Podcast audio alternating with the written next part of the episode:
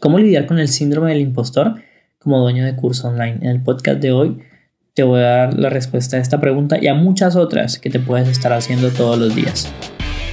Pasé los últimos tres años aprendiendo de los marketers más brillantes de la actualidad y ahora estoy construyendo un negocio que me genere mi primer millón de dólares. La verdadera pregunta es cómo lo haré sin inversionistas y desde cero sabiendo que las economías de los países de habla hispana cada vez están peores. Este podcast está aquí para darte la respuesta. Sígueme mientras aprendo, aplico y comparto nuevas estrategias de marketing para escalar mi negocio online utilizando solamente redes sociales, embudos de ventas y publicidad paga. Mi nombre es Sergio Eduardo Perdomo y bienvenidos a mi primer millón. Hola sabios, ¿cómo están? Aquí Sergio Perdón, bienvenidos a un nuevo episodio de Mi Primer Millón. Hoy voy a hablar del tema del síndrome del impostor porque es algo que a todos nos pega, nos ha pegado y nos seguirá pegando. Miren, o sea, para empezar con mi caso, yo tengo un cliente que ha vendido un millón de dólares, tres más que han vendido de 100 mil para arriba, tengo otros nueve que han vendido más de 10 mil, de esos hay como tres o cuatro que están entre los 80 mil y los 50 mil dólares vendidos. O sea, hay resultados muy buenos. Pero a veces yo digo, bueno, ¿y porque si ellos lo lograron, porque hay personas que les cuesta mal o más, perdón, o será que yo sí soy lo suficientemente bueno para estar cobrando lo que cobro o para estar enseñando lo que enseño. Yo también me pregunto todo eso igual que ustedes y es normal. Sí, es totalmente normal, es algo que pasa y es como algo que es parte del negocio, ¿no? Y yo te voy a dar mi pensamiento sobre el tema y es lo siguiente, uno tiene que enseñar con base a lo que uno ya sabe, uno tiene que dar, eh, dejar muy claras más bien las expectativas de lo que la otra persona va a recibir y lo que debe de hacer, número dos. Y número tres, como enfocarte en los resultados positivos que les has dado a tus clientes y de pronto a los que se han demorado más, seguirlos apoyando hasta que lleguen y hasta que lo logren. Sí, porque al final del día tú tienes una metodología que te ha funcionado a ti que le ha funcionado a otras personas y tú siempre estás buscando la manera que les funcione a todos. Si no les funciona, a uno siempre les va a funcionar mejores que a otros. Sí, y yo pienso que uno tiene que enfocarse en los resultados que has tenido para ti, en los resultados que has tenido para los demás y quedarse en eso. Uno tiene que enfocarse en lo bueno, porque uno como ser humano puede decidir si se enfoca en lo bueno o si se enfoca en lo malo. Tú puedes tener miles, millones de pensamientos al día sobre no, yo soy malo, yo no sirvo para esto, etcétera, etcétera, o yo soy bueno, mis productos son de calidad, mis productos generan resultados, mis productos funcionan y sirven, ¿sí?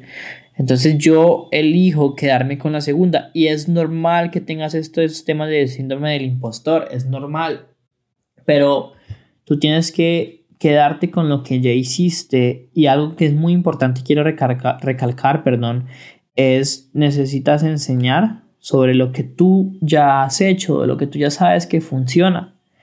Porque si te pones a inventar cosas que no sabes o que no has probado, pues obviamente puede que no funcione y tú vas a quedar mal y es horrible. Otro consejo que te puedo dar es que empieza cobrando un poco más económico y vas subiendo tus precios a medida que vas viendo que, si, que las personas están generando resultados. Pienso yo que esto es una manera muy, muy, muy buena de que tú te vayas cogiendo confianza y a medida que las personas se vayan diciendo Sergio o Carolina o Daniel, o sea, cual sea que sea tu nombre, me encanta tu programa, está es de mucha calidad, es muy bueno, está espectacular. Pues entonces tú con base a ese feedback, pues vas aumentando tus precios, vas creando más ofertas y vas mejorando tu promesa, ¿sí? Cuando yo empecé, yo no prometía vender 10 mil dólares en dos meses. Yo prometía, te ayudo a validar tu vida de curso online. Si yo te ofreciera ayudarte a validar tu vida de curso online consiguiendo tus primeros estudiantes en menos de 30 días, en menos de 45 días, ¿aceptarías esta oferta?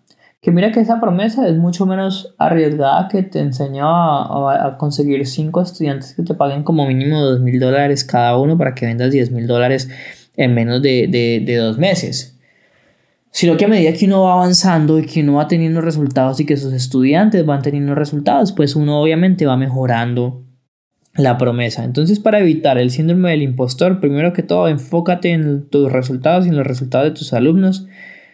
Crea una promesa que, con la que te sientas cómoda, cómodo, de tal forma en la que tú digas, bueno, esto siempre lo voy a poder cumplir. ¿Sí? Número tres, maneja el tema del precio y a medida que te vayas sintiendo más cómodo, más cómodo y tengas más resultados, más testimonios, pues lo vas subiendo, ¿vale? Porque el síndrome del impostor puede ser una carga emocional muy grande que sea lo que esté evitando que llegues al éxito. Imagínate que tú estás hablando con alguien en una llamada de ventas y dudas y por ese síndrome del impostor no terminas cerrando la venta. ¿sí? Son cosas que pueden pasar y es normal, pero lo importante es desarrollar una seguridad de que ustedes, de que tú, si eres capaz de lograr ese resultado que estás, que estás prometiendo. ¿Ok? Bueno, este podcast de hoy es un poco más corto, espero que te haya servido. Por favor, acuérdate de dejar una reseña una calificación para que podamos llegarle a muchas más personas.